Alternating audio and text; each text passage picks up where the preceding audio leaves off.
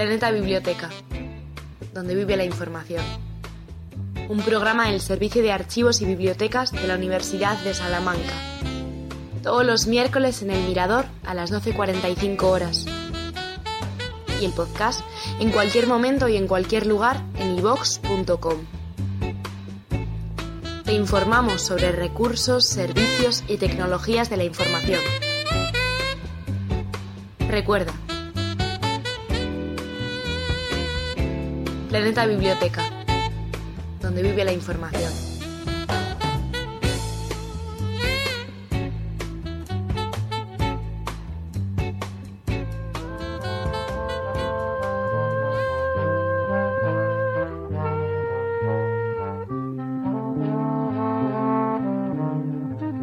Hay quienes no pueden imaginar un mundo sin pájaros. Hay quienes no pueden imaginar un mundo sin agua. En lo que a mí se refiere, soy incapaz de imaginar un mundo sin libros.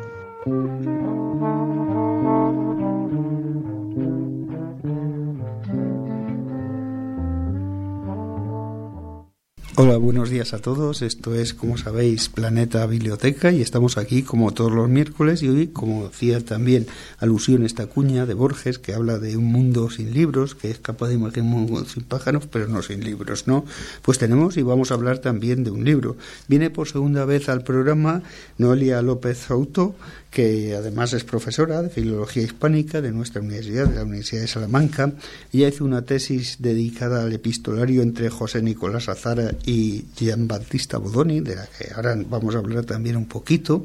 Se licenció en Filología Hispánica en la Universidad de La Coruña, es de origen gallego también, y es especialista en la parte de historia del libro, edición, y es miembro también de la IMIRI, especialmente centrado en el siglo XVII-XVIII.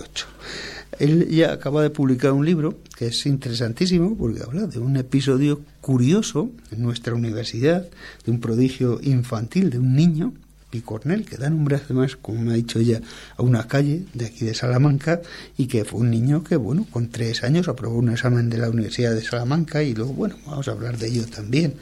Pues vamos con ello y hola, buenos días. ¿Qué tal? Hola, Julio. Buenos pues, días. Pues encantado de tenerte de nuevo aquí en nuestro programa, en el Planeta Biblioteca, el Planeta de los Libros, y venimos eso, a presentar un libro que tú tienes, que es Prodigios Infantiles, que acabas ahora mismo de publicar, un libro eminentemente curioso.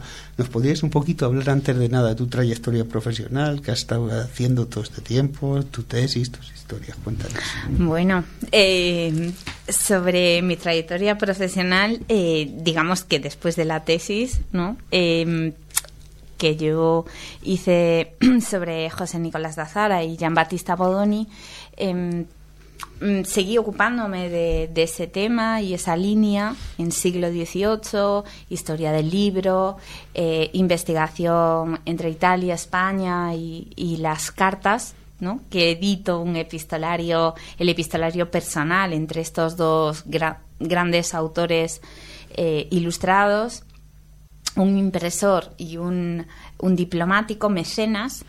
Y entonces esta línea siguió en mi trayectoria y sigue, pero eh, también me he volcado más en literatura del siglo XVIII y cultura eh, estudios culturales del siglo XVIII. Y digamos que en este segundo eh, campo es donde se inscribe el libro que, que hoy presentaremos. Sí, y la relación que existía entre estos dos personajes, este diplomático, eh, Nicolás de Azara y Jean Baptista Bodoni, que era un impresor de los famosos, de los reconocidos Sí. en el mundo, ¿qué relación tenían entre ellos dos? Cuéntame, ¿de qué hablaban esas cartas? ¿Qué Uy, digamos que son unas cartas, esta es una pregunta muy habitual que la gente, que la gente hace y no, no hablaban de intimidades, de sus eh, cuestiones personales tanto, sino eh, sí, se preocupaban por la salud del otro de, de- desde un punto de vista más tópico, pero eh, eran cartas eh, con un interés mm, amistoso porque eran muy amigos, era probablemente Azara eh, fue el amigo eh, uno de los grandes amigos íntimos del tipógrafo neoclásico, em, pero las cartas, pues eso, se vuelcan más en la perspectiva profesional, en la edición de libros, en nuevos proyectos eh, en cuanto al libro, publicaciones de nuevos libros en Europa, nuevas impresiones, nuevos eh, noticias sobre los avances en, en, la imprenta de ese momento. O mm, pues también como no, pues eh, buscar favores políticos, ¿no? Pues conseguir el, eh, el, salario que la monarquía española concede a, Bodoni como tipógrafo oficial, lograr el reconocimiento de Bodoni como tipógrafo oficial de la corona española, porque aunque Bodoni siempre estuvo en Parma, eh, era el tipógrafo oficial de Carlos III y Carlos IV, que, que, era la monarquía española. Entonces, quizá por quedarse siempre allí, eh, aunque hubo intento de traerlo, pero pues digamos que se percibe más como italiano y en cambio era, eh, era nuestro tipógrafo también. Nuestro tipógrafo oficial. ¿Y qué obras tiene así destacar Bodoni? Tiene como una enciclopedia, un diccionario, ¿no? como impresor. Eh, como impresor, lo más destacado probablemente sean sus manuales. Em, sus manuales tipográficos. De hecho, el manual que la viuda de Bodoni imprime póstumamente en 1818 es un gran manual que, puedes encontrar reeditado y editado. Es una, una de las cumbres de la, de la tipografía. Eh, y, y, es un manual de tipos, de tipos de letra, de diseños de letra. Bodoni eh, no era un solo, un mero impresor, sino que era un tipógrafo, es decir, era un diseñador de letras y eh, diseñador también del, del conjunto del libro, es decir, la página, la disposición del texto en la página, el interlineado, cuánto debe medir, cuánto eh, debe medir los márgenes. Eran libros, además, que esto eh, quizá tendríamos que explicarle a los oyentes de bibliofilia. Entonces, mm, claro, son libros, comprarse un Bodoni hoy, eh, uno de los grandes Bodonis, por ejemplo, de la colección de clásicos latinos que publicó con Azara, eh, eso no está a, la altura, de, o del bolsillo, por lo menos, ¿no? Una biblioteca con Bodonis, desde luego, es una biblioteca preciada.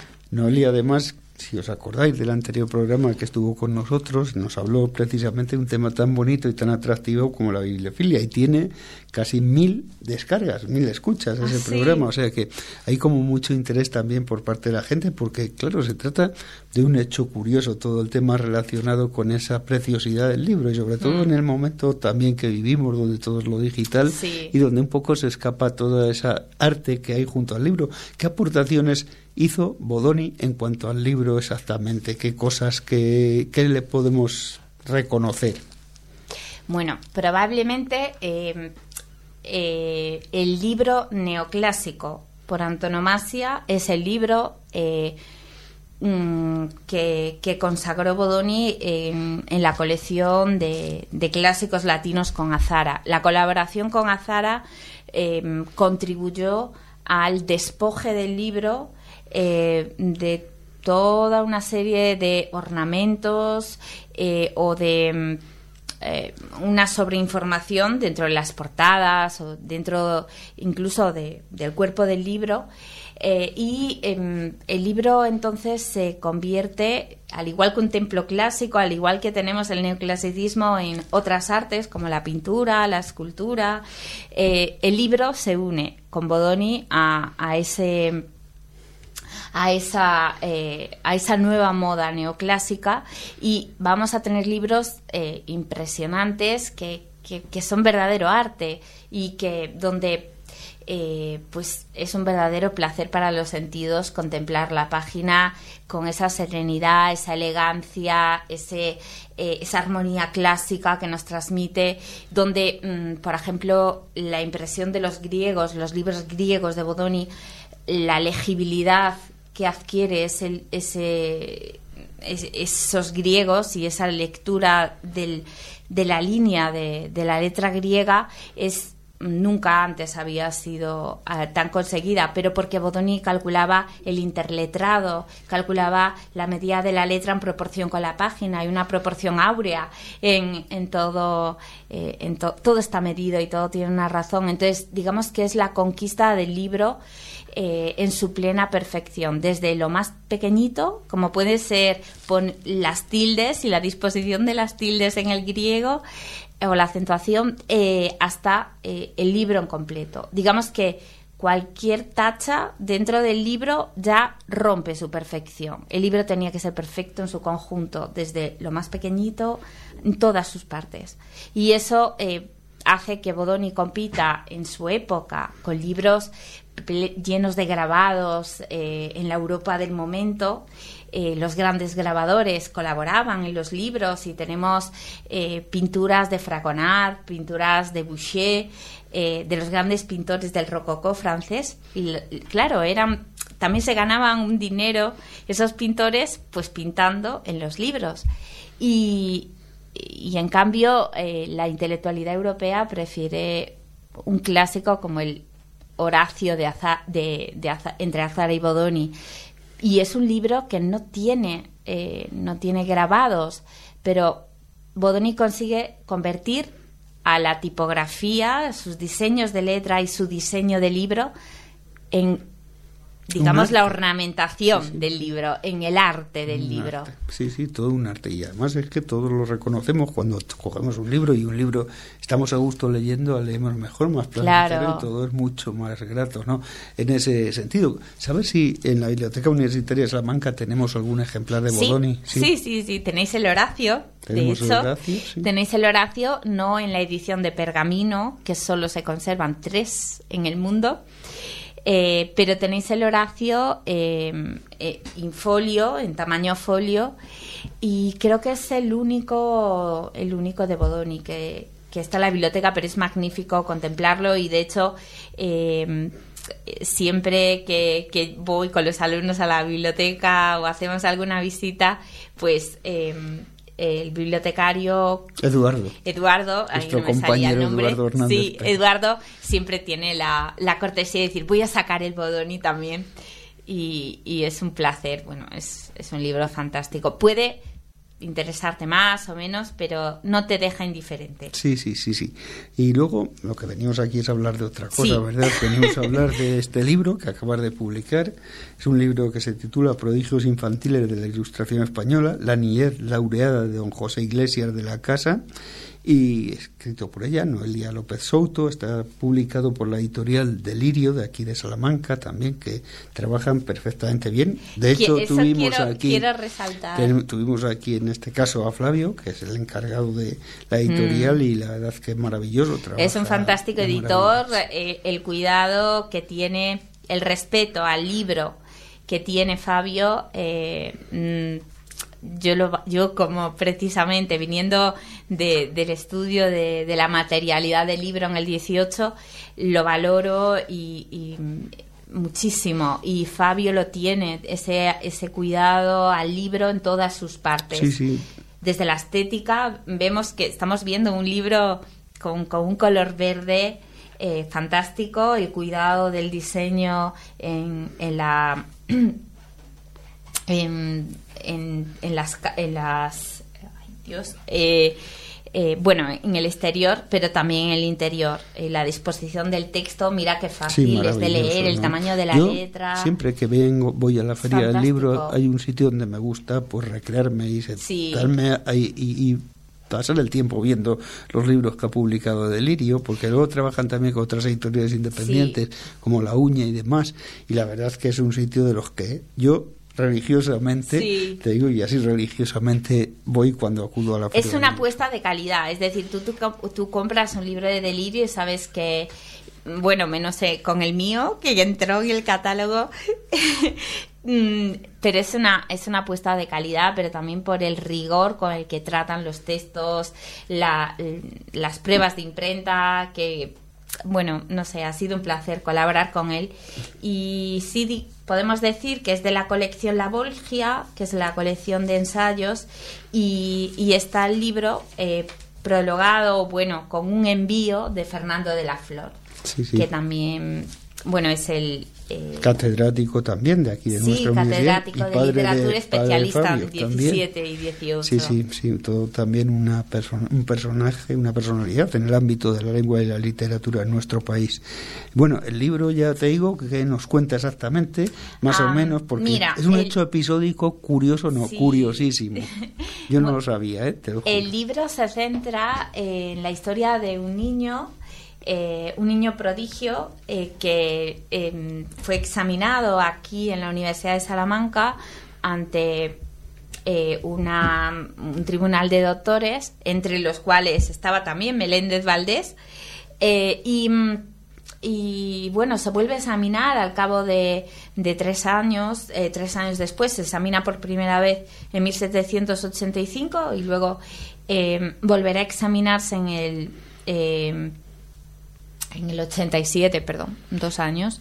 Eh, y, es un ejemplo de, eh, del fenómeno de los niños prodigio que se estaba produciendo en esa época y que lo tenemos en otras universidades y mm, en, otros, otras instituciones como puede ser la academia o eh, diferentes centros educativos a nivel nacional, en Alcalá, en Valladolid esos niños prodigios se convierte eh, casi en un fenómeno de donde mm, también se publicita la propia universidad. ¿no? Entonces aquí em, eh, se publicita la Universidad de Salamanca y no se elige cualquier universidad.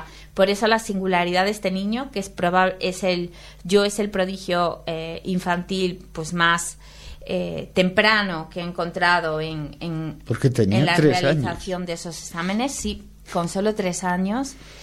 Y, bueno, el libro nos cuenta toda la historia de lo que fue ese niño. Pues ahora no lo cuentas porque vamos a hacer un alto en el programa. Vamos a hacer una pausa. Y como siempre hacemos en este alto en el programa, pues es Noelia la que nos pone un poquito de música que nos has elegido y por qué elegiste ese tema en concreto. Ocean Colorescent. Pues eh, la verdad, eh, voy a quedar muy mal, pero no me acuerdo lo que te he enviado, Julio. La canción es Ocean Colorescent, el grupo que me mandaste. Pues la he enviado porque ahora estoy en un proyecto eh, con unos amigos en YouTube que nos reunimos una vez al mes y, es una canción que, a todos nos gusta mucho y bueno, nos reunimos para hablar de cine o de eh, cuestiones culturales y un poco en, homenaje a ellos he querido, he querido poner esta canción. Pues vamos a escuchar este tema.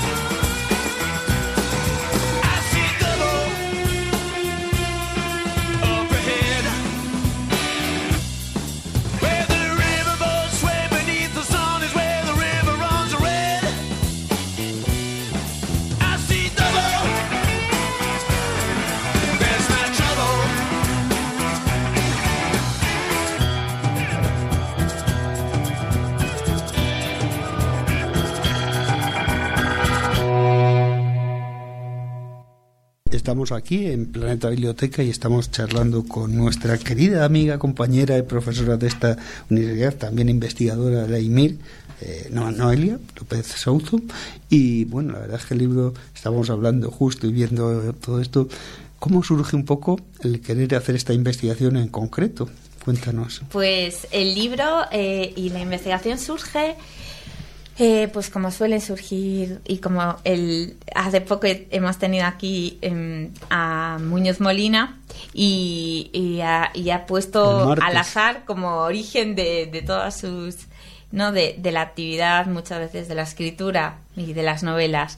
Y esto pues también igualmente em, eh, en realidad y como antes estábamos hablando de qué contiene el libro el libro contiene también un poema eh, que está eh, realizado por el poeta Iglesias de la Casa, un poeta salmantino. Tenemos también una plaza, poeta, Iglesias, que donde cojo yo la y, visito Sí, y, de hecho, bueno, el libro reproduce también eh, un retrato de Florencio Maillo que, ha hecho del, del, poeta del 18 y, mm, y este, este, este poema donde se cuenta todo el examen del niño en la, universidad, cómo, fue exactamente, eh, es el origen del libro, porque yo tenía que ir a un congreso que se realizaba en Cádiz de infancia y Fernando Rodríguez de la Flor eh, me dijo, mira, eh, yo sé que hay un poema en la biblioteca universitaria, la histórica, se conserva un poema de, del poeta Iglesias y habla sobre infancia. Porque, claro, yo le dije, Fernando, en mis cartas de Azara Bodoni no tengo tema para hablar de niños. Eran de 18, pero no tenía em, el tema ese de la infancia. Entonces él me, me puso en la pista de este poema y, y así eh, fue saliendo todo, porque mm, empecé a investigar yo no me creía, pensaba que era ficcional, ¿no? La historia. Y entonces empecé a buscar en el archivo de la universidad, vi que en los, en los libros de claustros estaba, eh, figuraba esa, toda esa información de ese examen, eh, incluso pues testimonios de, del examen. Luego me fui a la prensa de la época, me encontraba que, que había, eh, bueno, pues pues eso, se daba noticia, e incluso eh, a nivel europeo, o sea, se, se, dio noticia especialmente del libro, de este libro, de este poema que se publica y que publicita el examen. Eh, y que probablemente el padre del niño, eh, del que no hemos hablado, pero es fundamental en esta historia, es, es el que, bueno, el que lo da al impresor Francisco de Tojar, también aquí, salmantino, y, ese libro circula no solo a nivel nacional, sino mm, vamos, sorprendentemente, también es traducido incluso, eh, es, eh, es, bueno, se da cuenta de él en periódicos alemanes o, fuera de, fuera de sí sí un hecho muy, muy curioso. Yo en esto me pregunto porque tú también tienes ahí las preguntas del examen. Sí. cuentas un poquito qué le preguntaron a este niño de tres años y qué tribunal era el que estaba juzgando ese examen de niño prodigio pues como decíamos, el prodigio eh, es el niño o, eh, o, es el padre. El padre era pedagogo, era un pedagogo muy importante de la ilustración en España, eh, Mariano Picornel. Y, mm, y claro, el padre tuvo que hacer un ejercicio con el niño, pensemos que tenía tres años. Y, bueno, se explica también en, el, en los propios tratados de, del padre, del pedagogo, eh, pues la importancia de la educación desde, desde la, de, la, de los primeros momentos, ¿no? Eh, están haciendo el concepto de niño en este siglo XVIII eh, y, y, bueno, es una revalorización de la utilidad de los niños. Había muchísimos asesinatos de niños, había, era algo normal. Eh, es decir, es que un niño empezaba a ser útil de adulto. Eh, un niño era un proyecto de adulto, todavía no era un adulto. Eh, entonces, es en este finales del siglo XVIII cuando empieza a valorarse y este padre, Mariano Picornel, se preocupa por dar esta educación al, al, al hijo, que claro, ahora vamos a las preguntas. Es una educación, tiene que, tuvo que ser memorística. El libro, el niño no sabía ni siquiera leer.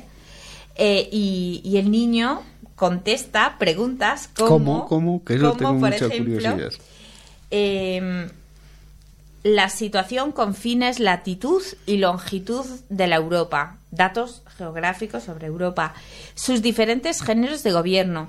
Dará igualmente razón de todos los reinos y repúblicas situados en ella, y de sus capitales y de todos los actuales soberanos de la Europa. O sea, de ese momento, fijaos que es un niño de tres años. Entonces, bueno, abrumador. Sí, sí, y hay constatación de que esto fue un hecho real, que no fue preparado, porque a veces, como ocurre con los genios y Colombali, normalmente se dice que, que empezaron un garaje y luego todos lo mismo, da igual que sea el Castillo, da igual que sea cualquiera de ellos. Eh, es decir, el examen ocurrió, sí, sí. los dos exámenes ocurrieron y, tuvieron lugar.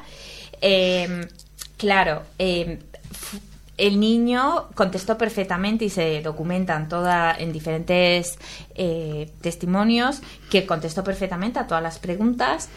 Em, pero claro, era inteligencia, era un prodigio. A ver, era un niño que fue preparado eh, y que seguramente fue un trabajo memorístico.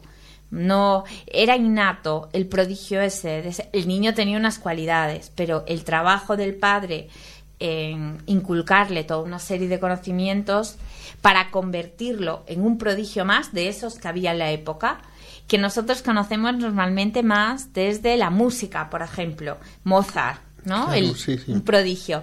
Pero en cambio, pues dentro del ámbito de, la, del conocimiento, y lo vemos aquí, pues pues había también prodigios y, y por eso creí necesario, aunque sea una historia singular y local, es cierto que había otras muchas historias así en España y otras historias así en Europa. Pensemos, por ejemplo, en El Niño Salvaje, eh, es un caso totalmente diferente, ¿no? Del que nos habla Rousseau. Y hay una película también de... Eh, es la película... Sí, El Niño Salvaje de, Truffaut. sí. Eh, y mm, bueno, diferentes niños, el niños milagro, niños... se está formando el concepto de infancia. Y recuperar estas historias, aunque son singulares, al final nos permite conocer realmente cómo se está construyendo eh, pues este concepto y esta mirada al niño por primera vez, porque eh, pues el niño, objeto de un poema así como el que le dedica a Iglesias de la Casa, pues probablemente no, no lo no, no había merecido serlo, por, porque solo ahora se está distinguiendo de ese grupo de, adultos. En muchos casos todos estos niños prodigio terminan poco bien, digámoslo, son juguetes rotos, ¿no? Podemos ver casos ya hasta en el siglo XXI, XX, con Maradona, otra gente que han sido ensalzados y luego a lo mejor llegan o no llegan. ¿Qué pasó de este niño? El poema se llama La niñez laureada y entonces la infancia de este niño con esos exámenes después recibió una pensión incluso de, del rey para poder seguir estudiando. Se fue a los, eh, al colegio eh, en Madrid a, a, seguir estudiando, pero el padre que quería quería promover una reforma pedagógica, eh, al final, habiendo fracasado y no consiguiendo la atención de la corte, pues comete un participa en la conspiración de San Blas eh, contra la contra la bueno contra el, poder la monarquía eh, vigente en ese momento. Eh, y entonces esa conspiración fue detenida y el padre fue condenado a muerte y bueno, luego le, lógicamente le perdonaron eh, esta, esta dura condena, pero lo eh, expatriaron. Entonces tuvo que viajar a Hispanoamérica eh, y el niño, lógicamente, pues quedó huérfano. en, el, en el estudio descubro que el niño era huérfano, con lo cual Picornel, padre, Mariano Picornel, lo, lo toma para convertirlo en un niño prodigio. Y el problema es que el niño vuelve a ser un huérfano cuando eh, ese padre es expatriado, eh, está en un orfanato en Madrid, después, bueno, diferentes vicisitudes y la historia acaba leedlo porque es muy interesante, es casi novelesca, realmente es para hacer una película, pero el niño acaba ya adulto, eh, con 30, con 30 y algo pocos años, porque fallecerá a los Mm, no sé si 35, creo que 35, no llega a cumplir los 36. Bastante joven. Fallece muy joven, eh, pero al final eh, hay un reencuentro. El, niño eh, está, está en, en, Nueva España, va a Nueva España. Y, y, es ahí donde está el, el padre. De algún modo, la vinculación entre padre e hijo, ¿no? maestro y, y discípulo, pues eh, se, se, ve, se ve ahí y y no sé cuál era. Ya hablo tanto que sí, ya sí, no sé bueno, cuál tú no te preocupes. pregunta. Yo te pregunto otra cosa. ¿Qué nos enseña de los Ah, valores de la sí. época este libro sobre el tema de la infancia, de los niños prodigio? que aporta un poquito? Eh, bueno, lo hemos dicho, ¿no? Se está formando, se está gestando este concepto de infancia eh, que realmente pues se, se podrá consolidar ya en el 19 y con la educación infantil ya plenamente y las escuelas, las primeras escuelas públicas en el 19. Eh, entonces, estamos viendo esos orígenes, ¿no? Es- esos comienzos. ¿Y qué nos dice? Pues nos habla al final de una relación eh, entre padre e hijo y dónde están los límites de la educación y dónde están los límites eh, a la hora de mm, disponer de la infancia de, tu, de tu hijo al que le quieres dar lo mejor. ¿No? Eh, y eso nos sigue pasando y creo que son unas preguntas que todavía se plantean ahora en el sentido de, pues, los padres que envían a los, a, a los niños a clases de música o violín, eh, a un exceso de actividades extra, Sí, sí, a veces como que intentan llenar los vacíos Claro. de aquello en lo que ellos no han progresado y quieren hacerlo. Claro, ¿no? queremos Les llenan mejor. demasiado de, de actividades y les falta tiempo libre. ¿Es negativo? Pues es negativo y es positivo. Tenemos claro. ambas posturas porque ese niño, por ejemplo, Picornell, pues claro, no hubiera llegado a ser eh, famoso eh, sin eso, ¿no? Acaba mal, pues acaba en, Hispanoamérica, muere, no queda claro por qué.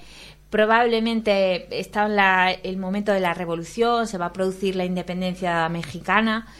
Eh, el caso es que bueno, fallece joven, pero no tenemos un caso de tanto fracaso como puede ser pues otros, ¿no? De niños prodigio.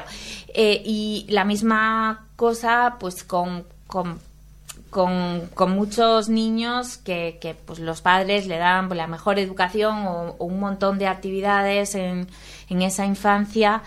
Eh, bueno, puede ser negativo, resta eh, tiempo a su juego, a su, a, su vivencia de, de niño, pero por otra parte pueden llegar a ser grandes, eh, bueno, grandes personalidades dentro de- del ámbito ese que empiezan a cultivar de tan pequeños, sea danza, sea música, se- es decir, uf, podríamos, es- no veo, no es tan clara, el ¿no? La respuesta. Pepe de Lucía, que era el padre de Claro. Paco Lucía, bueno, luego de Lucía era el nombre de la madre, que era portuguesa y se llamaba Lucía, ¿no? Pero les metía a, su, a los dos hijos, a Pepe y a Paco, les metía, y fue productor, y productor con camarón, incluso les metía 8 o 10 horas a tocar la guitarra en la trastienda de una tienda de guitarras que él tenía. Y claro, uno le sal- salió muy bien, que es Paco Lucía, y sin embargo el otro, Pepe Lucía, le, mm, la voz le, le- le- falló luego de mayor por todo ese esfuerzo que había dado, que es el padre de Malú, del actual Malú, era el padre Claro, ten- y esa doble vertiente lo vamos a tener y vamos a ver pues niños prodigio que acaban suicidándose o que acaban eh, muriendo eh, muy jóvenes o que acaban trastornados Sí, sí. mentalmente y otros pues que logran brillar y lo recordamos hoy, ¿no? Eh, yo quería que también a este mm, más anónimo se le recordara porque es muy temprano el caso y porque, bueno, por, pertenece a la historia también de nuestra universidad, de nuestra ciudad. Eh, como has dicho, que hay una calle. Sí, ¿dónde está la calle Picornel? ¿Se refiere al hijo o al padre? se refiere al hijo. Eh, se refiere al hijo. Mm, eh, la calle. Sí, sí, a mí me suena mucho de estas calles que te suena. por aquí por el centro. Por la zona nueva, no el centro histórico, no está en el centro histórico, está más, yo creo que está por el barrio de Garrido. Sí, sí. Y bueno, la verdad es que em, creo que tiene mucha relación también con la actualidad, pues en eso, que al final todos somos hijos y algunos somos, somos padres, ¿no? O desde luego todos, eh, em, todos somos hijos. Entonces, bueno, es, esa, esa relación eh, es un universal, esa relación paterno-filial y la importancia de la educación y la educación infantil y la importancia de dar una educación en la infancia y la preocupación de los padres por sus hijos. Por primera vez esa preocupación y de que los padres tengan que cuidar de sus hijos está apareciendo en este momento, en este siglo XVIII. Antes no tenían por qué ocuparse. Claro, claro, sí, sí. Pues hombre, es toda una construcción, como tú dices. Y luego, así, una curiosidad así que te haya llamado especialmente la atención, que hayas encontrado en el libro, alguna anécdota, algo así. Eh, bueno, pues me ha sorprendido, eh, digamos que en la vida de Picornel me ha, ido sorprendiendo todo paso a paso lo que, lo que iba haciendo. Pero probablemente, si tuviera que elegir algo, me quedaría con eh, el padre, la, el protagonismo que tuvo en la ciudad antes de, la historia, el padre es muy conocido, es muy famoso, eh, ha, recibido varias tesis doctorales, es muy estudiado desde la historia, eh, pero se desconocía la parte del padre en la ciudad, aquí en Salamanca, antes de ya consagrarse como pedagogo, pasar a Madrid. Y entonces yo en el libro investigo también esa parte y me llamó la atención pues eh, el carácter eh, ya revolucionario y siempre protestón que tenía donde él, por ejemplo, en la universidad participó también en los claustros, o por ejemplo fue alcalde, fue alcalde de, barrio en la ciudad. Bueno, pues en, los claustros en la universidad él siempre protestaba, o sea, siempre objetaba, siempre era el que Picornel objeta eh, y, cuando incluso lo nombran alcalde de barrio, él en el nombramiento protesta porque no se están cumpliendo las formas de nombrarlo. O sea, eh, digamos que el, carácter, eh, ese carácter mm, siempre levantisco, podríamos decir, o siempre revolucionario, lo tenemos desde sus desde sus inicios aquí en, en, nuestra Salamanca y eso me llamó mucho la atención porque era incluso gracioso, claro, es que Picornel siempre, el padre siempre estaba protestando y, me llamó eh, la atención porque no deja de ser pues esa seguramente algo que transmitió también a ese niño mm, que es un superviviente, un luchador, eh, pese a quedarse huérfano, pues consiguió estudiar, consiguió salir adelante y formarse una vida, aunque después, al final, da un giro, eh, da una vuelta de tuerca y se va a América a, encontrar a su progenitor. Como tantos otros embarcados hacia América. Pues fíjate, la calle Picornel que le estaba buscando aquí mientras nos contabas estas cosas está cerca de la Avenida Italia. Ah, mira, claro. esa es la calle. Exactamente. Y luego ya, para finalizar así un poquito, eh, ¿dónde se puede encontrar el libro? Porque probablemente te han escuchado y llama la atención esta historia y dónde se puede encontrar, dónde se puede comprar, cómo se puede adquirir, en qué formato. Eh, pues el libro se puede adquirir en papel, pero es un repetimos, es un lujo tenerlo, es un libro cuadrado muy perfectamente eh, muy muy agradable, eh, pequeñito, muy manejable eh, y, lo podemos encontrar pues en cualquier librería de, de la ciudad o podemos encontrarlo pues en Amazon, que es el gran escaparate mundial de libros. el gran escaparate, o podemos encontrarlo en, eh, en la propia eh, página del editorial Delirio.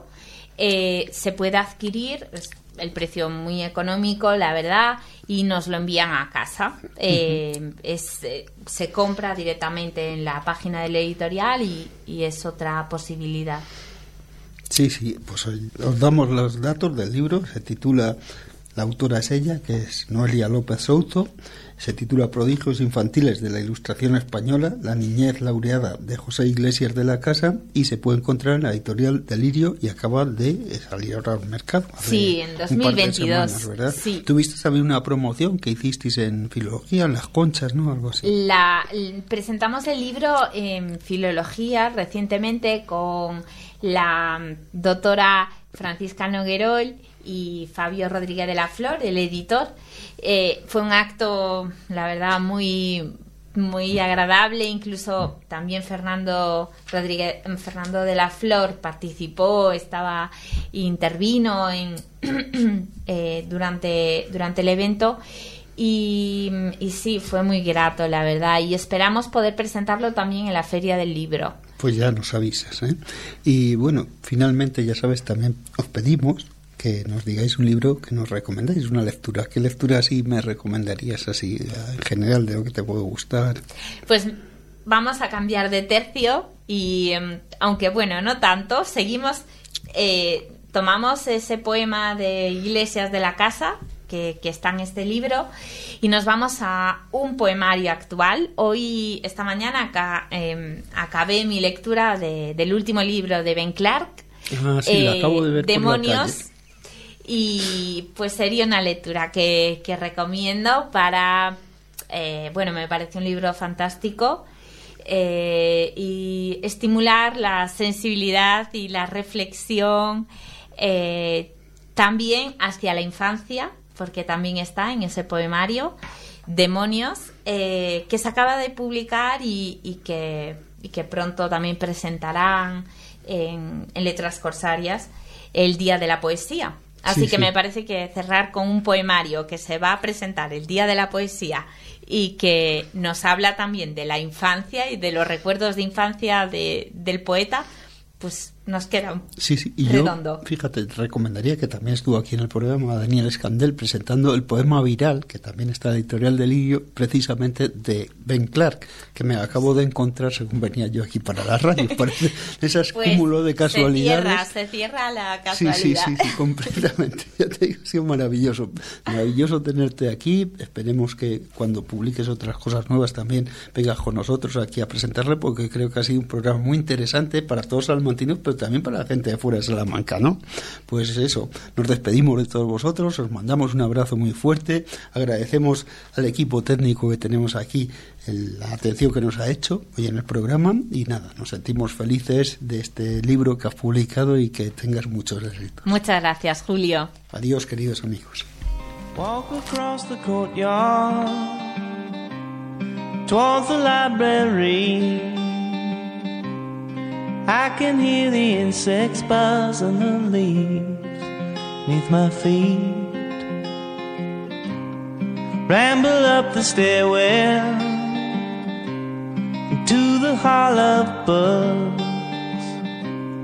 Since we got the interweb, these hardly get used.